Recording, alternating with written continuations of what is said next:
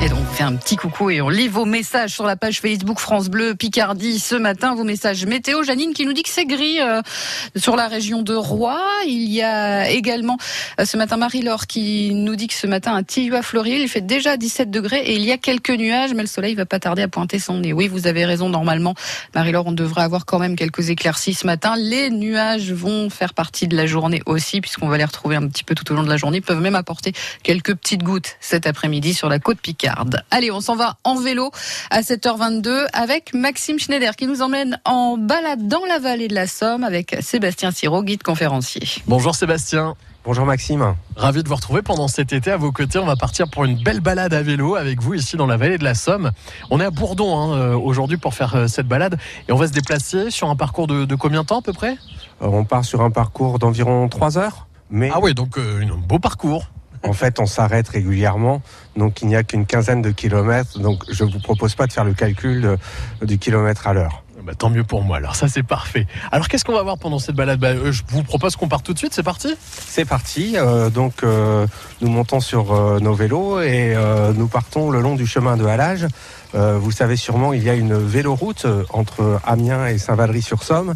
Et donc, ici, nous sommes à, à mi-chemin. Nous sommes dans le secteur de la confluence entre la vallée de la Nièvre et la vallée euh, de la Somme. Euh, c'est un secteur euh, où les, paysages sont, très, ouverts. La, vallée s'élargit et nous découvrons de part et d'autre du chemin de halage des marais, des étangs qui sont sur différentes communes, Bourdon, Angeste, Flic-Secours et l'Étoile.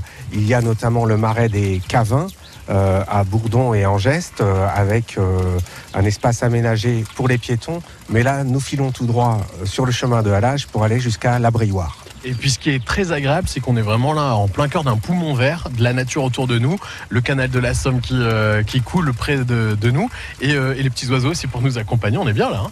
Oui, c'est un vrai poumon vert et ce d'autant plus que la vallée de la Nièvre est très urbanisée. Entre euh, Flic-Secours et Canaples, les villages et les petites villes se touchent.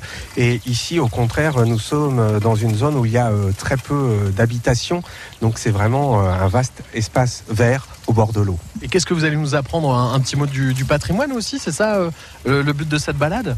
Oui, alors nous découvrons euh, au milieu de, de ces espaces de verdure et d'étangs euh, des lieux historiques et patrimoniaux, par exemple euh, l'Abrioire. Euh, L'Abrioire est, est l'écluse de Flic-Secours, mais elle n'est pas dans la ville, elle est euh, euh, un petit peu à l'écart, euh, donc au milieu des marais. Et donc là, je pourrais vous raconter, par exemple, comment les habitants de la région racontent que les hommes et les femmes trompés venaient pleurer ici à l'écluse. Des petites anecdotes comme ça qui, qui vont longer toute cette balade. Il y a d'autres choses aussi qu'on va découvrir? Alors près de l'écluse de la Brioire, il y a des ponts, des ponts ferroviaires qui enjambent la vallée de la Somme. Il y a euh, celui qu'on appelle le pont Saint-Frère, car c'est l'entreprise bien connue pour euh, son tissage de toile de jute qui au 19e siècle avait fait construire ce pont en 1865. Et pour la petite histoire, euh, ce pont n'a jamais été détruit, alors que durant les deux guerres mondiales, l'armée française a cherché à détruire ce pont pour stopper l'avancée de l'ennemi. Eh bien, il n'a jamais pu être dynamité.